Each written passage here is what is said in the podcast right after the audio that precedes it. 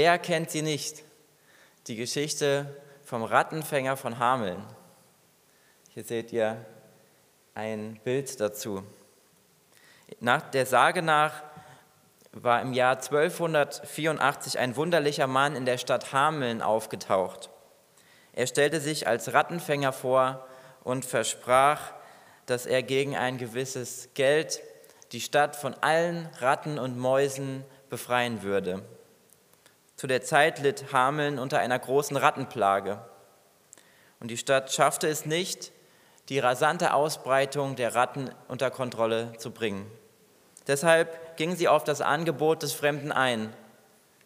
Die Bürger versprachen dem Rattenfänger, ihn für seinen Dienst zu bezahlen. Daraufhin zog er seine Flöte aus seiner Tasche und fing an zu spielen. Und da kamen alle Ratten und Mäuse hervorgekrochen und sie versammelten sich um ihn herum. Als er den Eindruck hatte, dass jetzt alle Ratten und alle Mäuse aus der ganzen Stadt um ihn versammelt waren, lief er aus der Stadt heraus. Er lief und sie folgten ihm und er lief so weit, bis er an dem, zu dem nahegelegenen Fluss der Weser gekommen ist. Und dann lief er in diesen Fluss hinein, die Ratten folgten ihm und dort fanden sie dann ihr Ende. Als die Bürger sich von der Plage aber befreit sahen, bereuten sie ihr Versprechen und sie verweigerten dem Mann ihren Lohn, den sie ihm versprochen hatten. So ging er zornig und erbittert davon. Am 26. Juni soll er dann wieder zurückgekommen sein in Gestalt eines Jägers mit einem roten Hut. Und als, er gerade, als die Leute gerade in der Kirche saßen, ähm, ließ er erneut seine Flöte erklingen. Aber diesmal kamen nicht die Ratten und Mäuse, sondern die Kinder der Stadt. Es war eine große Anzahl von Kindern. Und diese führte er dann spielend mit seiner Flöte heraus aus der Stadt ähm, er ging zu dem Ostertor heraus auf einen Berg, wo er dann mit den Kindern verschwand. Und es sollen zwei Kinder zurückgekommen sein. Ein Kind war allerdings blind, konnte nicht erzählen, wo sie genau gewesen sind, und das andere Kind war stumm. Es konnte es auch nicht sagen. Und es waren ganze 130 Kinder, die dort verschwunden sind, die man danach auch nicht mehr wiedergesehen hat. In unserer Predigt heute Morgen geht es auch um eine Person, die andere in ihren Bann gezogen hat. Wir beschäftigen uns heute mit, dem, mit Simon, dem Zauberer. Deswegen auch der Titel dieser Predigt im Bann des Zauberers. Der Bibeltext steht in Apostelgeschichte 8, die Verse 4 bis 13. Und Harald hat uns den Text eben gerade vorgelesen. In Apostelgeschichte 1, der Vers 8, da lesen wir, aber ihr werdet die Kraft des Heiligen Geistes empfangen, der auf euch kommen wird, und werdet meine Zeugen sein in Jerusalem und in ganz Judäa und Samarien und bis an das Ende der Erde. Das ist sozusagen der Schlüsselvers von der Apostelgeschichte. Und in dem Teil Judäa und Samarien sehen wir, dass das der zweite Schritt ist, die zweite Stufe, wo sich das Evangelium ausbreitet. Und an dieser Stelle sind wir gerade angekommen. Auf der nächsten Folie sehen wir ähm, den Überblick über die Apostelgeschichte. Da sehen wir die Kapitel 1 bis 7, dass es da um den Ort Jerusalem geht. Und dann geht es weiter jetzt Judäa und Samaria mit der Geschichte von Philippus. In den Kapiteln 8 bis 10 ist es, geht es um Judäa und Samaria. Und an dieser Stelle sind wir jetzt angekommen.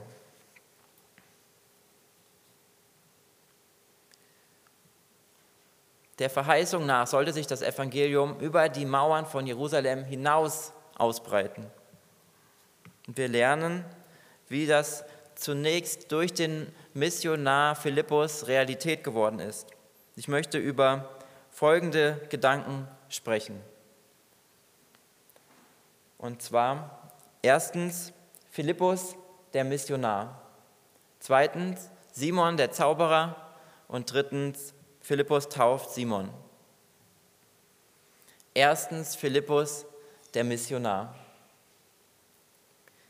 Nördlich von Jerusalem lag das Gebiet, das als Samaria bekannt war. Und die Juden hatten eine längere Geschichte mit den Samaritern, die von, von ab, gegenseitiger Ablehnung erfüllt war.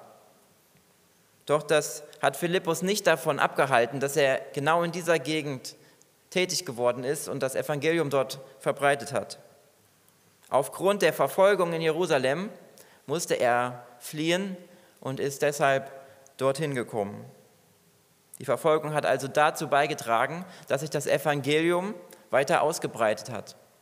Manchmal gibt es Umstände, wie zum Beispiel die Christenverfolgung in dieser Zeit, die dazu führen, dass die Gläubigen aus ihrer Komfortzone herausgeführt werden.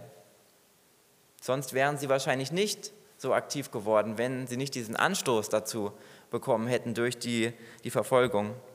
Bei uns in Deutschland ist es im Moment umgekehrt. Die Leute kommen zu uns, die, die Geflüchteten, sie kommen zu uns. Und das bringt auch für uns viele Möglichkeiten, wie wir das Evangelium weitersagen können. Gott möchte auch uns aus unserer Komfortzone herausholen. Und er möchte uns dazu gebrauchen, andere Menschen mit dem Evangelium bekannt zu machen. Wann hast du das letzte Mal mit anderen über den Glauben gesprochen? War das, ist das schon viele Jahre her? War das vielleicht im letzten Jahr oder vielleicht sogar in der letzten Woche? Lasst uns Philippus als ein Vorbild nehmen, mit anderen den Glauben zu teilen. Und lasst uns auch durch Erlebnisberichte, durch das, was wir erleben, wenn wir den Glauben teilen, andere dazu auch motivieren, das Gleiche zu tun. Wenn wir zum Beispiel hier im Gottesdienst davon weitererzählen, was wir anderen über den Glauben mitgegeben haben, dann ermutigt das uns, auch ja, diesem Beispiel zu folgen. Es gibt eine Geschichte, die, die, durch die Philippus noch bekannter ist als die Geschichte, mit der wir uns heute beschäftigen. Und das ist die Geschichte mit dem Kämmerer aus Äthiopien. Die haben sicherlich die meisten schon mal gehört.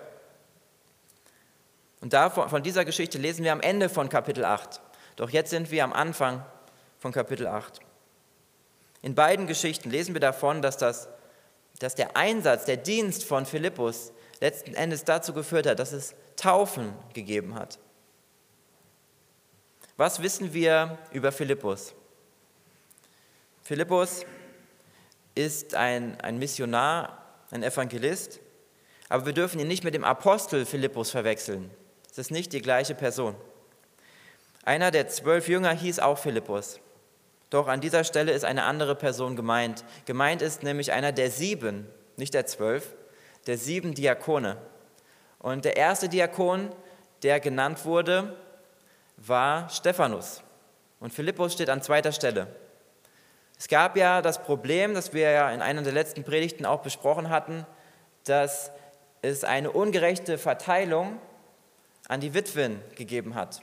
Und die Diakone wurden gewählt und eingesetzt, um dieser Ungerechtigkeit zu begegnen und das zu organisieren, damit auch die, die griechischsprachigen Witwen gut versorgt wurden. Und das haben sie dann gemacht. Es wurden sieben Diakone gewählt und Philippus war einer von ihnen. Als zweites in dieser Liste folgt der Philippus.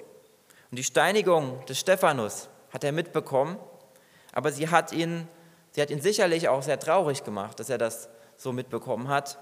Aber sie hat ihn nicht davon abgehalten, weiterhin im Glauben unterwegs zu sein und anderen davon weiterzuerzählen.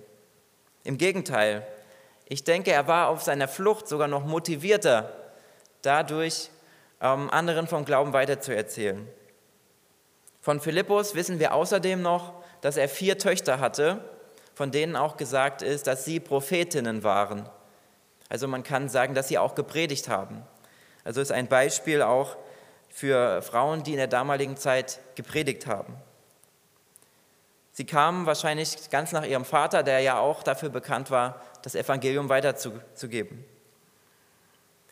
Und in Samarien, in diesem Gebiet angekommen, da trifft Philippus dann auf eine einflussreiche Person, die diese Gegend schon für, viel, für eine lange Zeit stark geprägt hat. Und das ist Simon der Zauberer. Das ist die nächste Folie. In Samarien war Simon durch seine Zauberei bekannt, mit der er viele in seinen Bann gezogen hat. Auf diesem Gemälde sehen wir Simon rechts oben, der in Schwarz dargestellt ist, der gerade das Geld dem Petrus anbietet, um die Gabe zu bekommen, anderen den Heiligen Geist zu geben, sozusagen. Durch Handauflegung weiterzugeben zu können. Davon lesen wir in dem Vers 18, also nicht in unserem Teil heute, sondern in dem nächsten Teil. Und dieser dieser Bibeltext handelt also von der Zauberei des Simon und davon, dass er auch den Glauben angenommen hat. Das ist ja zunächst einmal etwas sehr Positives, dass wir das lesen. Er hat diese Vergangenheit, aber er kommt zum Glauben, er lässt sich taufen. Was wissen wir über Simon den Zauberer? Er wird auch Simon Magus genannt Simon der Magier. Manche sehen in ihm einen Gnostiker oder den Vater aller Irrlehren, aber dafür gibt uns Lukas hier keinen Anhaltspunkt in dieser Stelle. Er hat es geschafft, landesweit bekannt zu werden und hat sich als jemand Besonderes in Szene gesetzt. Er zog die Aufmerksamkeit auf sich und seine eigenen Fähigkeiten. Das hat er hervorgehoben. Die Leute hatten den Eindruck, dass er eine übernatürliche Kraft besessen hat. Diese Darstellung steht ganz im Gegensatz zu Philippus, der bei all dem, was er getan hat, nicht auf sich selbst aufmerksam gemacht hat, sondern die Ehre zu Gott gegeben hat und auf ihn verwiesen hat. Aber auch Philippus hat übernatürliche Dinge bewirkt. Wir erfahren, dass er Dämonen ausgetrieben hat. Wir erfahren, dass er geheilt hat. Aber das geschah nicht durch seine eigene Kraft, sondern durch die Kraft Gottes, die das bewirkt hat.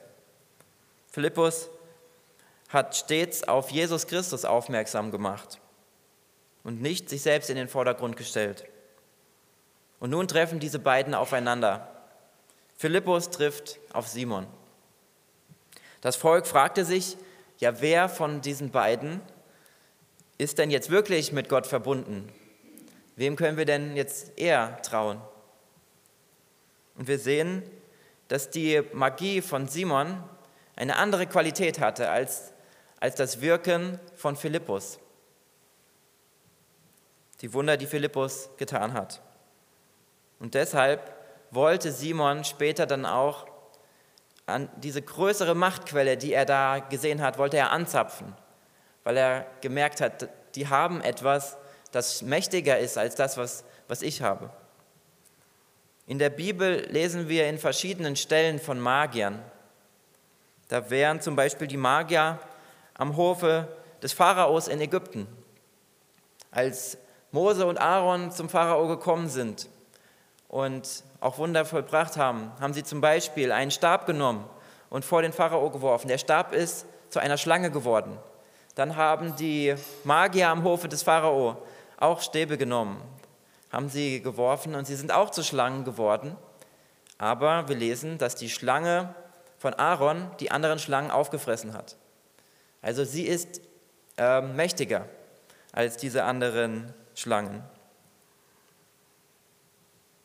In, in der Apostelgeschichte lesen wir auch von einem weiteren Zauberer, der aktiv gewesen ist. Der Name ist Elimas. In Apostelgeschichte 13 lesen wir davon. Und er wollte verhindern, dass ein Statthalter den Glauben annimmt. Und so hat dann Paulus in dieser Stelle, erfüllt vom Heiligen Geist, hat ihm dann zugesprochen, du Sohn des Teufels, du sollst blind werden. So hat er ihn genannt. Und dann ist er auch blind geworden. Das heißt, er konnte nicht verhindern, dass dieser Statthalter sich bekehrt. Und das hat dann sogar dazu geführt, dass er sich dann auch bekehrt hat. Und in all diesen Geschichten lesen wir davon, dass die Macht Gottes der menschlichen Magie übergeordnet ist, dass sie, sie stärker ist, überlegen ist. Aber wie sieht es heutzutage bei uns aus mit, mit Magie oder Zauberei? Gibt es das heutzutage auch noch? Ich denke mal, zunächst sollten wir mal unterscheiden zwischen Magie und Zauberkunst.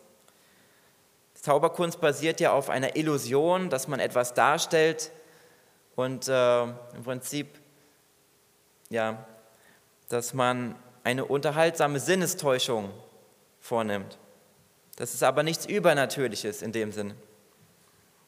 Dagegen die Magie ähm, umfasst das, was übernatürlich ist, was durch übernatürliche Kräfte geschieht. Die Frage bezieht sich also hier auf die Magie, ob es die heute noch so gibt.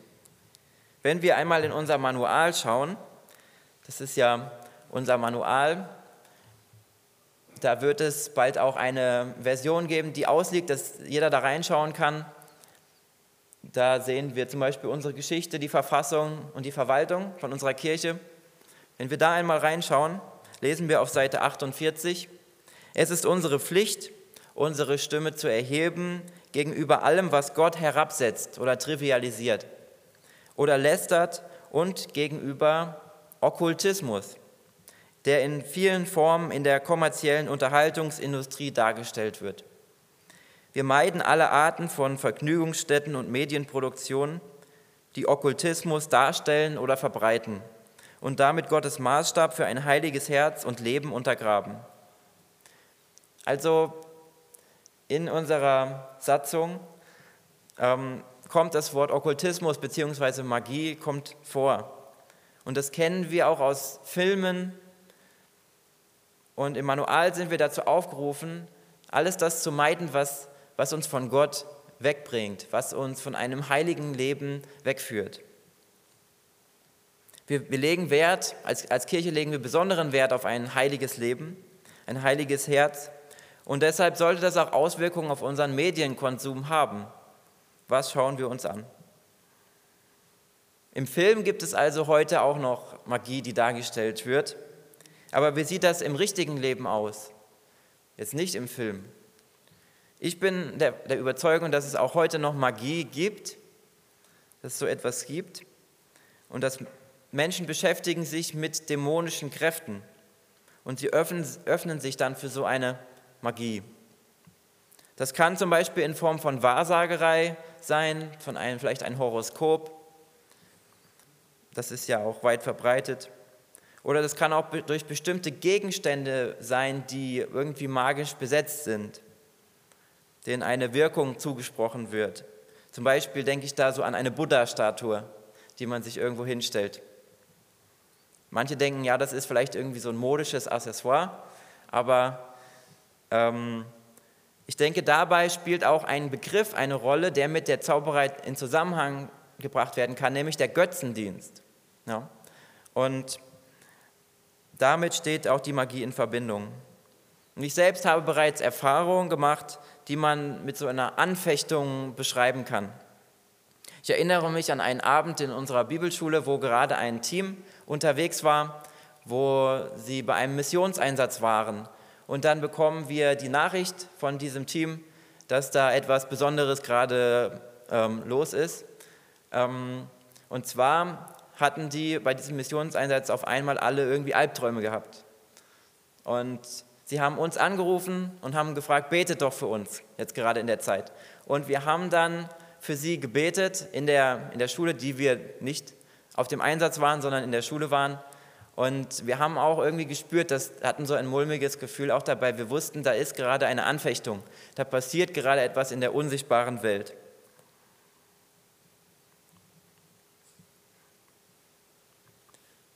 Kommen wir zurück zu unserem Bibeltext. Als drittes, Philippus tauft Simon. In den letzten beiden Versen des Textes geht es um die Taufe des Simon. Wir lesen, dass Simon nach der Predigt von Philippus sich zu Jesus Christus bekannt hat. Und er ließ sich dann auch als Schritt danach taufen.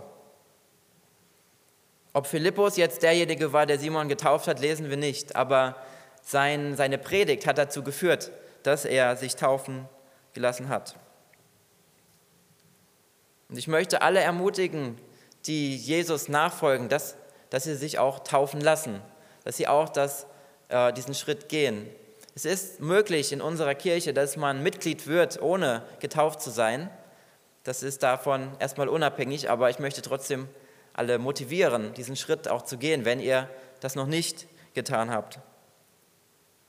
Das heißt nicht, dass es unabhängig von der Mitgliedschaft ist, dass es nicht wichtig ist, sondern die Taufe ist auch etwas sehr Wichtiges und sie zeigt, durch die Taufe zeigen die Gläubigen ihre volle Absicht in Gehorsam, ähm, ein Leben in Heiligkeit und Gerechtigkeit zu leben. Die Taufe ist ein Symbol des neuen Bundes. Und in der Bibel werden wir dazu ermutigt, uns taufen zu lassen. Deshalb auch dieses Angebot, wenn ihr sagt, ich möchte mich taufen lassen, ich bin noch nicht getauft, dann könnt ihr auch gerne das mitteilen und dann können wir einen Termin finden, wann das auch umgesetzt werden kann. Wir unterstützen die Taufe mit, mit Wasser und auch die Taufe mit dem Heiligen Geist. Zum Schluss möchte ich nochmal darauf zu sprechen kommen, was wir von Philippus jetzt aus diesem Bibeltext, den wir heute haben, lernen können, was wir von ihm als Vorbild lernen können. Zunächst einmal denke ich, er hat sich durch die Steinigung des Stephanus nicht davon abbringen lassen, erstmal nicht von seinem Glauben abbringen lassen und er hat sich auch nicht davon abbringen lassen, anderen dann weiterzuerzählen. Auch wenn er in einer Zeit der Verfolgung gelebt hat, wo er Angst haben musste eigentlich um sein eigenes Leben. Aber das war ihm nicht so wichtig, wie die Botschaft zu verkünden. Lasst uns auch in unserer Situation nicht entmutigt äh, werden, wenn wir auch Schwierigkeiten durchleben müssen, wie jetzt zum Beispiel die Corona-Krise, in der wir sind. Es ist keine einfache Zeit, aber wir sollten uns den Mut des Philippus zum Vorbild nehmen, auch in diesen Zeiten anderen weiterzuerzählen vom Glauben, von Jesus, auf Jesus aufmerksam zu machen. Wir können auch von Philippus lernen, dass er nicht sich selbst äh, nach oben gestellt hat, sondern er hat auf Jesus hingewiesen. Simon hat sich selbst erhöht. Philippus hat es nicht getan. Er hat vielmehr auf Gott verwiesen, der die Wunder bewirkt hat. Wir sollten auch diese, diese demütige Einstellung von Philippus übernehmen und uns selbst zurücknehmen zur Ehre unseres Gottes. Außerdem können wir von Philippus lernen, dass er auch in der Auseinandersetzung mit der Zauberei, mit der Magie oder dem Okkultismus, dass er, dass er auch in dieser Zeit die Auseinandersetzung gewagt hat und wir dürfen in diesen Auseinandersetzungen, dürfen wir darauf vertrauen, dass wir wissen, die Macht Gottes ist immer größer als alle anderen Mächte, die uns so begegnen. Es gibt keine Zauberei auf dieser Erde, die nicht der Macht Gottes untergeordnet ist. Und davon lesen wir auch in Epheser 1, der Vers 21. Da steht, Jesus steht hoch über jeder Gewalt und Macht und Kraft und Herrschaft und über jedem Namen, der nicht nur in diesem Zeitalter, sondern auch in dem zukünftigen genannt werden wird. Amen.